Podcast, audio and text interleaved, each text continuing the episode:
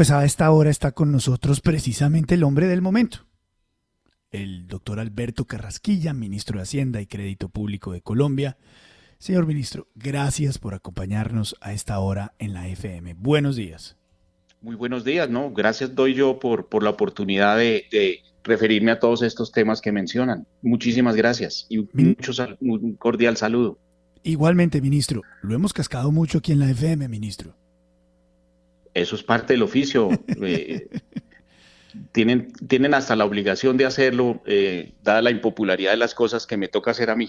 Es cierto, y, siempre lo hemos intentado hacer con todo el respeto y la observación de estos temas que coincidencialmente nos unen tanto en la FM que nos gustan también eh, muchísimo. Señor ministro, bueno, eh, empecemos con, lo primero y vamos a hablar mucho del tema. Lo primero es la temporaneidad, ministro, lo que acaba de decir Andrea tan elocuentemente, y es, estamos cerrados, eh, la economía no está creciendo, no se ve la recuperación y ya estamos pensando en impuestos. ¿Usted cómo realmente interpreta esta temporaneidad de la, de la reforma, ministro? De, de dos maneras. La primera manera es nosotros tuvimos la necesidad y lo seguimos teniendo de endeudarnos muchísimo. Es decir, nuestra deuda se subió como 13% del, del PIB en el año 2020 y, otro, y va a subir otro poquito. Eh, y está subiendo en este momento. Entonces nosotros tenemos la necesidad eh, de salir a pedir plata prestada y cuando uno pide plata prestada, quien le va a prestar la plata, lo primero que le pregunta es usted me va a pagar sí o no. Nosotros le decimos sí, sí le vamos a pagar y aquí está la demostración y es que tenemos una reforma que nos va a dar eh, unos, unos recursos, no inmediatamente, y ahí me quiero referir a eso, eh, pero sí son unos recursos eh, ciertos. Segundo, la temporalidad es un tema relativo porque presentamos una propuesta que por supuesto en ninguna de sus dimensiones, salvo en la parte social, entrarían en el año 2021 en curso. Entrarían las medidas empezando en el año 2022 y en algunos de los casos se prolongan hasta tener efectos en mucho más allá del 2022. En el caso de algunos de los impuestos de personas naturales mm, eh, terminarían en el año 2024 su proceso de gradualidad. Entonces, es necesario mezclar dos temas. El tema del mensaje que vamos a dar como país, de si nos tomamos en serio o no eh, la estabilidad futura de nuestras finanzas públicas.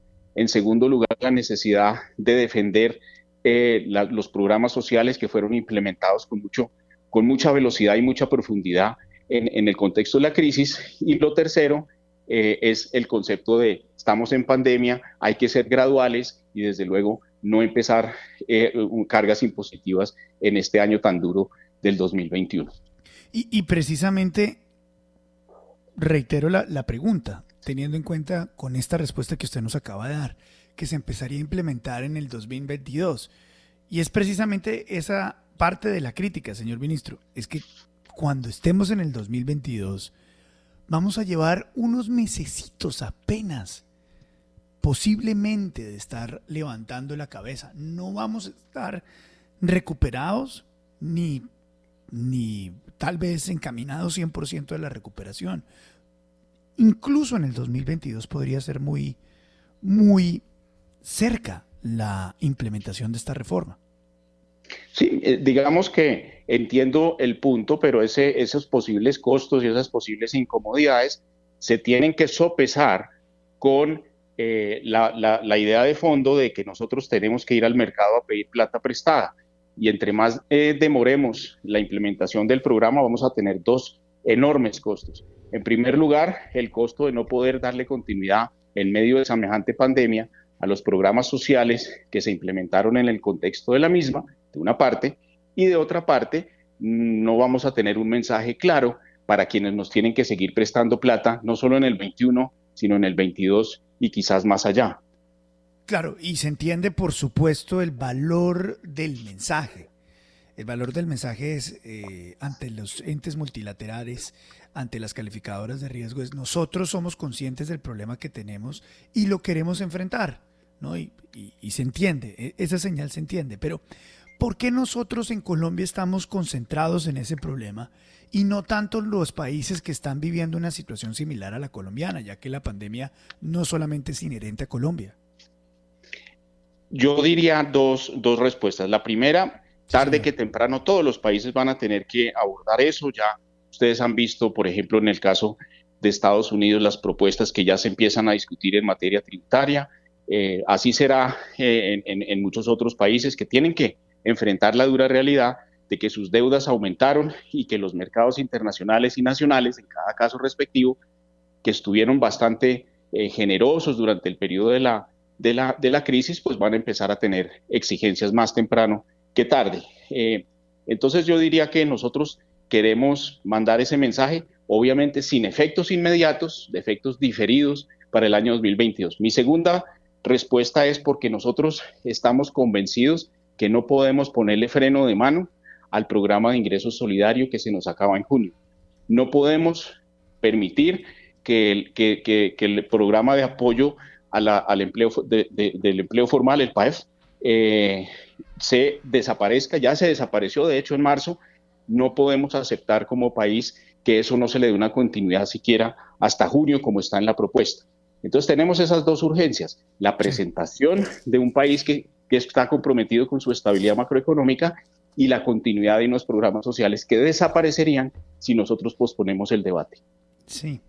Eh, ministro, ¿por qué se piensa en una reforma tributaria tan grande, tan ambiciosa, en un momento tan delicado como el que vivimos? Eh, lo pregunto por, ha habido otros momentos en donde la flexibilidad para imponer una reforma tributaria como la que se pretende en esta oportunidad eran mucho más favorables que este. Este es como apretar cuando ya estamos muy apretados, señor ministro. Dos, dos respuestas. La primera, nosotros somos, eh, eh, digamos, tenemos la ambición de que los programas sociales se mantengan y se fortalezcan eh, en, el tiempo y eso necesita una solución inmediata. Eso tenemos que tomar la decisión porque el programa, por ejemplo, de ingresos solidarios se nos acaba en junio. Esa decisión hay que tomarla ya. Si nosotros tomamos esa decisión y no empezamos a hablar sobre cómo financiarlo, no el mismo eh, mes de julio del año 2021, que sería absurdo, sino cómo tener los recursos hacia adelante garantizados, de tal manera que con préstamos podamos financiar ese programa. Eso nos da, nos da un sentido de urgencia y nos da un sentido de satisfacción de lo hecho entre marzo del 2020 y junio del 21 con ese programa, pero la necesidad de darle continuidad. Es urgente, eso no, no, da, no da espera. Y al mismo tiempo que sucede esa urgencia, pues tenemos que mostrar cómo vamos a pagar la deuda que tenemos que emitir para poderlo financiar. Y obviamente hay un tema de gradualidad a lo largo y ancho de todo el proyecto que es absolutamente claro. En segundo término, yo no diría que se trata de una propuesta, digamos, que nos ubique en las estructuras tributarias que nos han recomendado muchísimos expertos y muchísimas eh, nacionales e internacionales. Queremos hacer una cosa moderada respecto de lo que de lo que en el mediano y largo plazo posiblemente requeriría el país según estos expertos. En el tema del IVA, por ejemplo, nosotros grabamos en la actualidad un 39% del valor total de las compras de los colombianos eh, en América Latina eso no es 39, sino 58, y nosotros no estamos proponiendo de ninguna manera llevarlo a 58, sino solo hasta 43. Sí. Señor ministro, em, otra de las críticas que se le ha hecho a este documento que recién estamos empezando a entender es que muchas de las medidas que se imponen o que se proponen mejor tienen un efecto inmediato a lo que se considera el asalariado colombiano. Esa persona que hace parte de la economía formal, que ya paga impuestos, que es visible ante las autoridades y que no tiene manera de salirse del sistema económico que ya lo graba.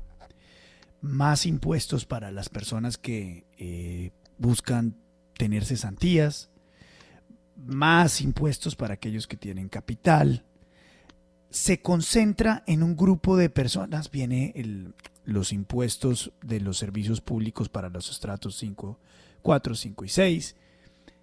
Hay una inco adicional hacia esas personas que ya pagan impuestos y que están ahogadas. La crítica es la de siempre. ¿Por qué no salirse de ese grupo de personas que están afectadas para realmente empezar a grabar con impuestos a los que realmente tienen mucho, ¿no? por decir algo, empresas que ganan mucho dinero, bancos, ¿no?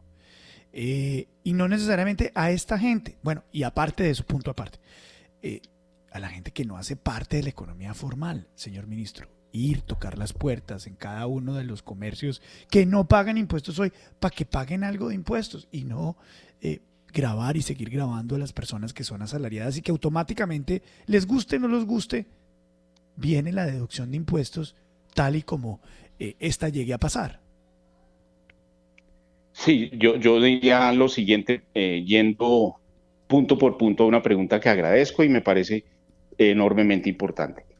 Lo primero, eh, una, una, de las eh, medidas que estamos proponiendo es justamente la que usted menciona, de tratar de ampliar la base de los contribuyentes, por ejemplo, en el impuesto de personas naturales. Nosotros en Colombia, más o menos de los 51 millones de habitantes, para poner el número grande, o de los 22 millones de, personas que estamos en la fuerza eh, laboral, pagamos impuestos un millón y medio de personas naturales, una proporción muy pequeña. Nosotros en nuestra propuesta eh, iríamos a ampliar esa base de contribuyentes, incluyendo más personas, eh, digamos, en las partes más altas de la distribución del ingreso, es decir, en el 10 o 15% más alto de la distribución del ingreso. No, no, por supuesto, todo el rango medio y ni qué hablar del rango eh, eh, de, la base de nuestra distribución del ingreso, no pagarían un centavo. Lo segundo es, eso nos acerca, pero de ninguna manera nos lleva a los niveles observados en otros países, porque este es un mundo en el cual nos tenemos que comparar con los demás países. Nosotros no somos un país eh, particularmente solidario, tenemos unos índices de desigualdad muy grandes Ah, y, es importante que nuestros oyentes, que ustedes, que todos los miembros de este debate que se inicia entiendan la distribución, entiendan a fondo cómo es la verdadera distribución del ingreso en nuestro país. La persona de 2.500.000 es una persona que está en una parte alta de nuestra distribución del ingreso. Esa es la realidad de un país como, como, como el nuestro. Nosotros no podemos de ninguna manera decir que somos un país eh, en el cual eh, tener esos niveles de ingreso eh, es alto comparativamente internacional. Lo único que estoy diciendo es que es alto comparativamente en nuestro país. entonces, inclusión, desde luego. pongámonos los, lentes correctos para mirar nuestra distribución del ingreso y qué personas entrarían a tributar. Y en tercer lugar, la evasión y la ilusión. la evasión y la ilusión son parte integral de la política de, Estado, eh, nosotros hemos hecho en la DIAN una transformación muy grande que ya va como a mitad de camino y que esperamos en el próximo año completarla, que ha dado enormes resultados en materia de, lucha contra la evasión y la ilusión. Varias aristas tiene eso y no son parte de este proyecto de ley. Primera arista, el uso de información internacional. Muchos de los mecanismos de las grandes evasiones tienen que ver con el uso de mecanismos de transferencias internacionales de recursos. Ya tenemos acuerdos con más o menos 180 países, cosa que era mínima hace, hace un par de años. Segundo, el tema de la, de la, de la facturación electrónica, que ha sido un enorme éxito, eh, y la incorporación de más información proveniente, por ejemplo, del régimen simple de tributación. Entonces, usar más información, usarla mejor eh, y usar la facturación electrónica para precisamente para enriquecer la base esas maneras muy efectivas de luchar contra la evasión. Nuestros cálculos es que las reducciones en evasión y ilusión han sido sustantivas en este último par de años. Aquí en esa respuesta, eh, señor ministro, usted me pone a pensar en dos elementos que me causan preocupación y que pueden estar causando preocupación. Una es eh, usted dice, sí, comparativamente, y esa es la realidad nacional, las personas que ganan más de 2 punto algo millones de pesos están en la escala salarial alta en Colombia. Esa es la realidad, comparativamente, esa es la realidad, ese es, el país que vivimos, sí.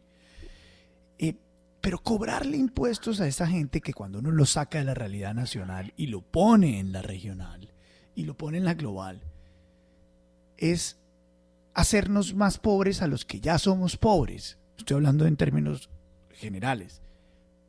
Volver más pobre a Colombia. ¿En qué momento Colombia cambió su modelo para ser un modelo mucho más asistencialista y terminar generando un montón de programas sociales pagados por personas que no tienen cómo pagarlo, ministro. Eh, eh, yo diría que nosotros venimos enfatizándola como país, digo yo, la, política social eh, más o menos desde los años 1990 y en ese sentido hemos hecho enormes avances en, en, materia de identificación de la población en situación de pobreza y de vulnerabilidad. En este momento ya se están terminando todo lo atinente al CISBEN 4, que es una nueva generación de mediciones de la pobreza en el país y, eso es un trabajo de muchos años de unos profesionales de primerísimo nivel que nos ha permitido tener eh, políticas eh, sociales eh, inmensamente importantes. No obstante eso, nuestros índices de desigualdad son muy, muy altos y nuestra política pública no logra combatir esa desigualdad. Para ponerle un ejemplo, mientras que en un país europeo el índice de desigualdad puede ser muy similar al de Colombia antes de implementarse la política tributaria y la política que usted llama asistencialista, eh, al, después de implementada la política tributaria que está basada en principios de redistribución y después de implementada la política social, esos índices de desigualdad se reducen sustantivamente, prácticamente a la mitad. Y mientras que nosotros nos mantenemos en esos niveles altos de desigualdad y nuestra política pública no ha sido efectiva, pese a que hemos avanzado muchísimo en identificación de pobreza, no hemos avanzado y hemos avanzado en reducción de la pobreza, no así en el caso de la desigualdad. Entonces, esos son dos, puntos importantes que, quiero enfatizar. Y no somos los únicos que enfatizan la política social. El Estado redistributivo es una realidad eh, en muchos países desde los años, inclusive antes de, de los años 50 del siglo pasado, y nosotros empezamos a hacer ese trabajo en los años 90 y seguimos en esa línea y la propuesta que estamos haciendo está completamente dentro de esa línea redistributiva. Claro, ahora, esa línea redistributiva era mucho más factible, feasible, realizable cuando estábamos en buenos niveles de los precios de las materias primas, cuando se consumía petróleo y se vendía mucho petróleo, cuando estábamos explotando, pero esa medida redistributiva que antes pudieron imponer algunos países, incluso Colombia, pues ahora la plata sale desde la poca plata que la gente tiene, ministro. Es que yo le, yo le, voy a decir algo. Cuando hemos estado hablando de toda esta reforma tributaria y, empezamos a discutir de los mensajes que nos llegan por diferentes lugares, los chats, las llamadas, eh, la, nota del día, etc. Una persona promedio colombiana, estrato 4, tiene los hijos en el colegio, eh, paga, hace mercado, tiene una deuda hipotecaria, está tratando de ahorrar un poco en pensiones y sentidas, pero realmente no da mucho más. Esta noticia le cae como un baldado de agua fría. O sea, para esta gente, estrato 3, estrato 4, esta es una diferencia entre seguir comiendo lo que como o empezar a recortar de la comida que tengo. No es que le esté sobrando plata a esta gente. Esta reforma no está enfocada para la gente que le sobra mucho. Es que está, le está pegando a la gente que no le sobra nada. No hay espacio para que esa gente pague más impuestos, señor ministro. Dos respuestas. La primera, el concepto de que no le sobra nada no es un concepto medible, es un concepto subjetivo que cualquiera puede decir me alcanza, no me alcanza, no me sobra nada, me sobra. Tenemos que usar indicadores medibles y objetivos. Entonces lo que estoy diciendo es absolutamente nadie de la distribución del ingreso por debajo del 10% más alto o 15% más alto va a pagar un centavo en, materia de impuesto de personas naturales. Segundo, quienes podemos pagar no vamos a quedar pagando lo mismo que pagaríamos en, en un país latinoamericano promedio, ni vamos muchísimo menos vamos a terminar pagando lo que pagaríamos con el mismo ingreso corregido por paridad de poder adquisitivo, desde luego, en, los países avanzados. Entonces, vamos a seguir siendo un país en el cual las personas eh, que usted llama de la clase media, etcétera, que son personas que reciben más o menos dos veces el ingreso mediano del país, eh, eh, van a pagar muchísimo menos de lo que pagan sus pares en, en América Latina y ni qué hablar de, de los países avanzados. Eso es, tenemos que tener claro. Segundo, este país no se está empobreciendo. tenemos una situación de dificultad coyuntural, pero el crecimiento poblacional del país, que es del orden del 1, el 1.5%, es significativamente inferior incluso a los estimativos pesimistas recientes de lo que es la evolución de nuestro ingreso de largo plazo, que es del orden de 3. Entonces, el ciudadano promedio del país lo, ha visto en los últimos 30, 40 años incrementos sostenidos y sostenibles de su ingreso. Entonces, no es que nos estemos haciendo más pobres, es que estamos eh, eh, teniendo un incremento gradual de nuestro ingreso per cápita, así ha sido, y tenemos una dificultad coyuntural que tenemos que enfrentar con el fin de poder seguir esa tasa de crecimiento. Y lo, cuarto que quería decir, ojalá mejoremos la discusión sobre cómo crecer más. O sea, no es una discusión que esté implícita eh, o explícita en esta, en esta propuesta de reforma, pero tiene que ver con factores eh, como la productividad, la competitividad, etcétera. Y, yo creo que eso es una discusión de fondo que, que tendremos que abordar. Hablando del crecimiento económico, esto me lleva a la siguiente pregunta, señor ministro, y es, Colombia fundamenta gran parte de su crecimiento económico en el consumo interno, en lo que consumimos los hogares colombianos. No es darse un pistolazo en el pie tratar de cobrar más impuestos so pena de reducir el consumo interno nacional a través de lo que consumen las familias. Eh, ¿No es algo al revés? ¿No termina siendo algo completamente al contrario? ¿No es la curva del AFER eh, exponiéndose en este momento? Dos respuestas. Primero, eh, nosotros en términos de IVA, que es supongo yo lo que, lo que motiva la, pregunta. no necesariamente IVA, yo lo digo en, el, en, todo, ministro. Listo. Entonces, dos, dos respuestas. Primero, nuestra tasa de crecimiento económico de mediano plazo eh, no es significativamente más alta de las tasas de crecimiento de otros países que tienen una muchísima mayor carga eh, de impuesto de las personas naturales y una, y una muchísima mayor carga en materia de la cobertura de los bienes del IVA. Es decir, la carga tributaria podrá tener un efecto de, muy corto plazo en el momento de ser implementada, pero a nivel de los, de los temas de crecimiento de largo plazo no tienen, eh, eh, eh, esos efectos, sobre todo en los niveles de tributación que estamos nosotros. Yo lo que estoy diciendo es, entiendo perfectamente la relación entre gravámenes excesivos al crecimiento, es decir, al trabajo, a la inversión y, que son las fuentes de crecimiento de largo plazo. Si eso se pone a tributar demasiado, pues no va a haber crecimiento económico. Pero el punto de fondo es nosotros estamos en una base tan bajita eh, eh, en materia de la tributación, eh, sobre todo en personas naturales, etcétera, que, que tenemos el espacio y la tranquilidad de que no quiere decir replicar lo que hacen en otros países, pero sí acercarnos a los patrones internacionales no va a tener un efecto sobre el crecimiento económico.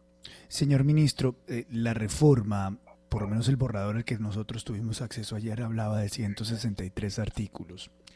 Y revisándola, eh, hay a lo mucho dos páginas de reducción del tamaño del Estado. Y creo que hay cero palabras o cero menciones a evasión. ¿Por qué los colombianos tenemos que pensar en que una reforma de ese estilo, donde hay 163 artículos de cómo grabar más a los colombianos y hay menos de una página, bueno, dos páginas, hablando de reducción del Estado, tienen que confiar en esta reforma tributaria. No debería ser al revés, el Estado no debería buscar otro tipo de financiamiento, entre ellos el de buscar que la gente que evada pague. Y segundo, para mí el más importante, y me encantaría que comenzara la respuesta con esa parte, y es la de la reducción del tamaño del mismo. Perfecto, empiezo por, la segunda parte. Nosotros eh, tenemos un Estado cuyos gastos son mucho más rígidos de lo que a usted o a mí nos gustaría. En, otras palabras, le pongo los números, más o menos los impuestos que recaudamos, que vamos a recaudar en el 2021, estimemos, de unos 140 billones. Esos 140 billones que recaudaremos en el año 2021 tienen una dedicación casi que definida constitucionalmente para el Sistema General de Participaciones, eh, eh, que, eh, para las pensiones y para el pago de intereses todos los cuales son gastos muy, muy rígidos, predefinidos, que se llevan aproximadamente 120 billones entre los tres. Entonces, reducir en esos tres frentes que son los grandes, pues requiere una, unas reflexiones muy de fondo, recortar pensiones, reformar el sistema general de participaciones o eh, hacerle conejo al endeudamiento, es decir, a los fondos de pensiones privados que tienen títulos de deuda. Todos esos temas son inabordables. Quedan otros 20 billones para hacer esas, eh, eh, para surtir los gastos asociados al mantenimiento de la nómina, los gastos administrativos, todo el servicio de la educación, la salud, etcétera. Tenemos 29 más la capacidad de endeudamiento. Entonces, los recortes que se pueden hacer respecto del tamaño de la base tributaria son, eh, son, son muy pequeños respecto de, esos números tan grandes. Segundo, la iniciativa incluye congelación de lo, de lo que se puede congelar, eh, de lo que es flexible. Todo lo que son las nóminas, etcétera, se congelan. Todo lo que son los gastos administrativos, etcétera, se congelan en términos reales. Eh, se piden unas facultades para mejorar la, la, disposición de la, la arquitectura del Estado. Eh, y, se irán implementando gradualmente. Lo que se puede hacer en materia de gasto, desde luego que se está haciendo y que se seguirá haciendo. Eh, en términos de evasión, es correcto. Si nosotros no pusimos la palabra, esa palabra, eh, no es porque no nos le demos importancia, sino para nosotros es tan obvio que de pronto nos excedimos y, y hemos debido hablar más explícitamente. Me explico. Nosotros en la DIAN tenemos unos programas, un, programa de reforma cuyo eje fundamental es la lucha contra la evasión y la ilusión. Eso ya llevamos dos años en eso. El año pasado estimamos que por ese concepto eh, logramos eh, eh, recaudar recursos muy importantes y lo hicimos sobre la base de tres premisas. En primer lugar, acuerdos internacionales con entidades tributarias para el cruce de información, porque usted sabe que muchos de los grandes capítulos de la evasión y la ilusión eh, ocurren a través de transferencias eh, internacionales. esos acuerdos nos han permitido mucha información que usamos. En segundo lugar, como usted bien lo decía, eh, tocar las puertas de, de los informales. anteriormente introdujimos el régimen simple de tributación que nos ha dado información muy importante, la factura electrónica que nos ha dado información muy importante y, nosotros vamos a continuar. Dentro del programa macroeconómico, eh, más o menos el ajuste primario, es decir, el incremento de gastos, el perdón, el incremento de la diferencia entre gastos e ingresos, eh, eh, en otras palabras, el superávit primario buscado es del orden de, del 2.5% del PIB. De eso, 1.5% del PIB va a provenir de los esfuerzos en materia de austeridad, de una parte, y de los incrementos en la tributación de otra. Eh, y eh, el resto va a provenir de la continuidad en el proceso de lucha contra la evasión y la ilusión, que ya va en órdenes de magnitud del 0,6 del PIB y que esperamos llegar al 1,1% del PIB en un periodo de dos años. Entonces, la evasión y la ilusión es absolutamente central eh, como, como, como problema en nuestro país y como estrategia en términos de lo que debemos resolver urgentemente.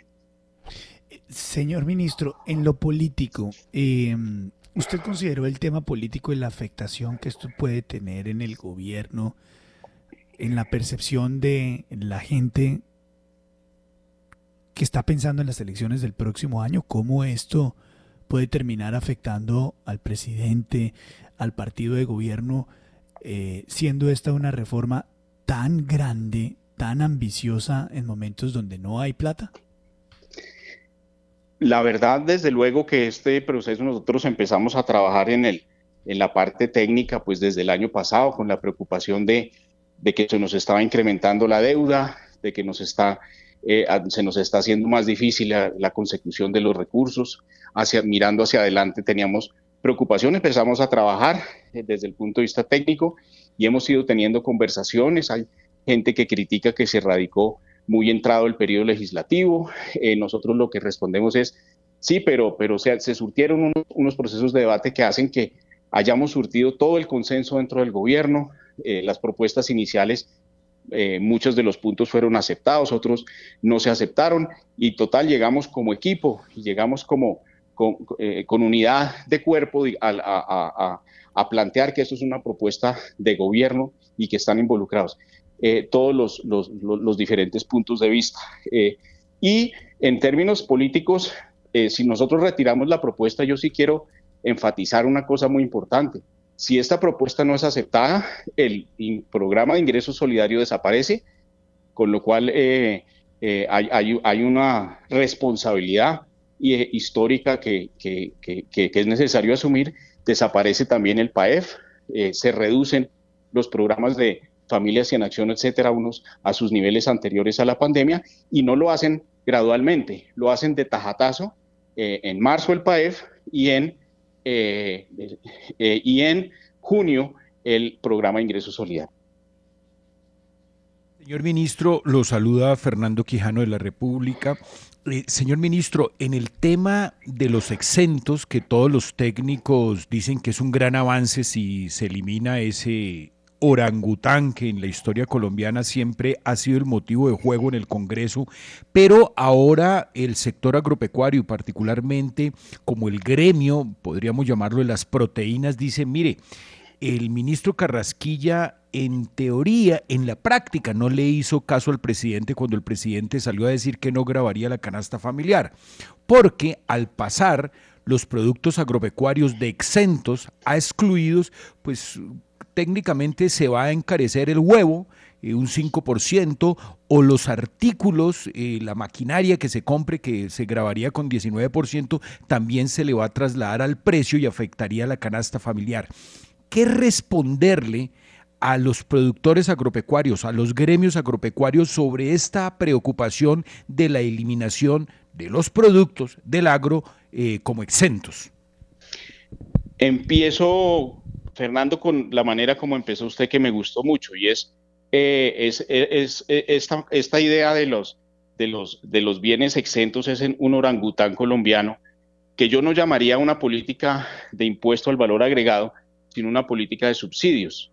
Entonces, eh, es correcto que implícito en esa definición hay un subsidio que vale del orden de los, del billón, de los dos billones de pesos, dependiendo del año y de los flujos del consumo, eh, pero eso es, lo debemos entender como un subsidio. Entonces, lo que nosotros estamos proponiendo es que ese subsidio se sustituya por un subsidio que se otorgue mucho más focalizadamente a través de la compensación del IVA. Por supuesto, pueden haber efectos de precio porque desaparece un subsidio. Pueden haberlos y, no, lo, no, lo, vamos a, negar, pero para la población más eh, eh, vulnerable de nuestro país, eh, es, ese subsidio que antes estaban recibiendo todos, incluidos nosotros, eh, va a desaparecer y se va a focalizar a, esa, población. Eh, desaparecer el orangután es algo que es importante para, modernizar nuestro sistema de valor agregado y, por supuesto, mantener los subsidios, pero de manera mucho más focalizada. Señor ministro, buenos días. Andrea Bernal lo saluda. Eh, ¿Por qué extender el cobro de impuesto al patrimonio? ¿No será que se está volviendo permanentemente un impuesto temporal y como siempre? Me, encanta la pregunta. Eh, yo tengo mis, mis eh, inquietudes sobre ese, sobre ese impuesto. Yo creo que yo lo definiría de la siguiente manera. En primer lugar, lo definimos como, como temporal y está siempre la crítica, bueno, pero el, el, el, el 4 por mil fue temporal y ya lleva ya es mayor de edad. Entonces, ¿cómo así que ese bebecito lo íbamos a, a, criar y listo? Eh, y ya, ya, cumplió mayoría de edad, ya cambió de voz y todo, el, el, 4 por mil. En el caso del impuesto al patrimonio, eh, es un impuesto, digamos, altamente imperfecto desde el punto de vista técnico. Es un impuesto que grava los ahorros de las personas, una, y siendo cierto que los ahorros se constituyen, los patrimonios se construyen sobre la base de los ingresos después de haber pagado impuestos de renta. Entonces, de cierta manera, es una doble tributación. Muchos países han, eh, lo han puesto y lo han quitado. Pongo el ejemplo de Francia. Somos políticos los países que tienen ese impuesto. Nosotros lo vemos como parte de la iniciativa de solidaridad. Eh, corrigiéndole unos problemas técnicos que tenía el impuesto, consideramos que por estos dos años eh, y, con el fin de ayudar a financiar estos programas sociales cruciales en la, en la pandemia, mantengamos ese impuesto al patrimonio eh, en esos dos años. Ministro, con los buenos días le saluda William Calderón. Mm, veamos ahora cómo, cómo percibe usted eh, y el gobierno el ambiente en el Congreso. La oposición en bloque está anunciando que le va a tumbar esa reforma. hay voces de rechazo en cambio radical. A la cabeza el ex vicepresidente Germán Vargas Lleras dándole muy duro en sus columnas en el tiempo. El expresidente Gaviria también salió a oponerse. El Partido Liberal no quiere esa reforma. Y algunas voces dentro del uribismo también están en contra. ¿Cómo ve el ambiente? Yo le adicionaría a William solamente el espacio. A mí me cuentan, a mí me cuentan, mis fuentes por lo general son buenas, que incluso el expresidente Álvaro Uribe tampoco ve con buenos ojos esta reforma. No que eso signifique mucho para un gobierno, teniendo en cuenta la independencia de los gobiernos, por supuesto, pero sí es el partido del presidente. claro, partido de gobierno. Doctor Carrasquilla. ¿Cuál es la pregunta que, que, yo qué opino de eso? Es, la pregunta concreta, sí, claro, la pregunta concreta es ¿cómo ve usted el ambiente que va a tener que enfrentar en el Congreso para sacar adelante esta reforma? Pues me parece que, lo primero decir que tanto desde los sectores de oposición como desde los partidos que usted ha mencionado, como el presidente Uribe, lo único que me merecen es respeto a esas opiniones. Eh, me gustaría concentrarme en los temas y pensaría que la manera correcta de abordar la discusión es tema por tema eh, y no en términos genéricos de, qué han dicho eh, sin haber examinado todo el, todo el tema, porque muchos, muchas de esas opiniones surgieron antes de incluso de haber radicado. Eso, yo entiendo perfectamente cómo es el juego y cómo es la dinámica de, la, de las democracias, pero yo esperaría, habiendo dicho lo primero, y es que tomo todos esos comentarios con gran respeto, yo esperaría el tema por tema, a ver cuáles son las inquietudes. Simplemente quiero decir, se nos acabó el PAEF y se nos acaba el ingreso solidario en el mes de junio. Entonces, sobre esa base, yo quisiera eh, iniciar el debate preguntando si eso es un deseo democrático en el país o si, eh, como lo piensa el gobierno, es importante defender esos programas y por lo tanto buscarles la financiación.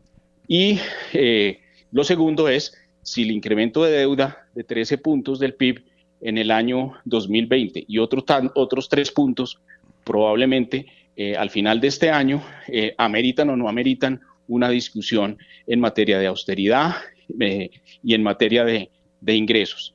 si eso no, en genérico, no es aceptable, me llevaría una enorme sorpresa. Si sí es aceptable, entonces discutamos el tema tema con respeto mutuo. Señor ministro, como pasa en la época de los mundiales de fútbol, que por ese momento todos nos volvemos especialistas en fútbol y en selecciones y en historia y en arqueología de los mundiales, eso pasa también en la época de las tributarias, que bueno, se ha vuelto cada año, antes era cada dos años.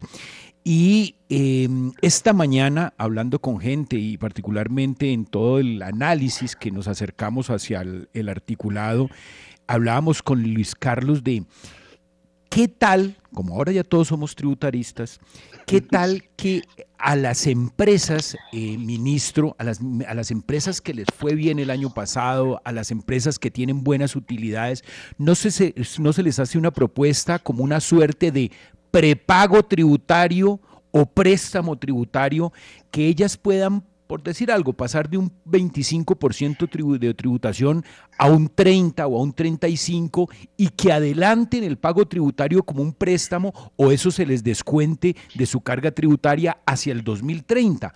¿Por qué no probar con otras alternativas que no siempre sea renta para los mismos IVA para los mismos. Son propuestas y usted va a oír en el Congreso y en los medios pues muchísimas de estas proactividades tributarias. Eh, pues si le entendí bien, eso es eh, eh, los mismos. Es decir, si la empresa le fue bien y le, decimos adelántenos los, impuestos del, siguiente año, de los siguientes años, eso no elimina su crítica de que siempre pagan los mismos, porque son los mismos. Segundo, la propuesta me parece interesante. Nosotros, de hecho, la tenemos en el caso de personas naturales con ingresos altos. Quienes nos fue bien como personas naturales fuimos los empleados públicos, eh, que no perdimos nuestro trabajo, ni nuestras empresas, ni nuestro nada, eh, nos fue bien. Y entonces estamos diciendo que a nosotros se una aquellos colombianos en el sector privado que también les fue bien, que ganaron 10 millones de pesos mensuales o más, nos presten una plata, nos den el 10% de ese ingreso entre julio y diciembre y el gobierno se lo devuelve a uno el eh, año 2022 con la, con la, con la, eh, a, través de que eso eh, aporte a los impuestos. Se parece mucho a su propuesta en el caso de personas naturales y en el caso de personas jurídicas o empresas tenemos una sobretasa también diciendo, mire, paguen más impuestos, fomentemos con esa plata el empleo y, y hagámoslo por dos años. Señor ministro, le pregunto a Santiago Ángel eh, para, cambiarle de tema rápidamente y es que pues usted sabe bien que su colega, el señor ministro de, eh, de, Comercio y el gerente del Banco de la República lo propusieron a usted para la presidencia de la CAF y pues hay quienes dicen que esa propuesta no habría sido oficial sin su aceptación. ¿Sus planes son dar este debate en el Congreso de la República, adelantar la reforma tributaria y luego asumir la presidencia de la CAF? mi absoluta y total prioridad es eh, y llevar a cabo este debate. Valoro por eso tanto la, la oportunidad que me han dado de, ir tema por tema que les, que les, parece, eh, que les parece relevante, importante, las diferentes propuestas que han hecho.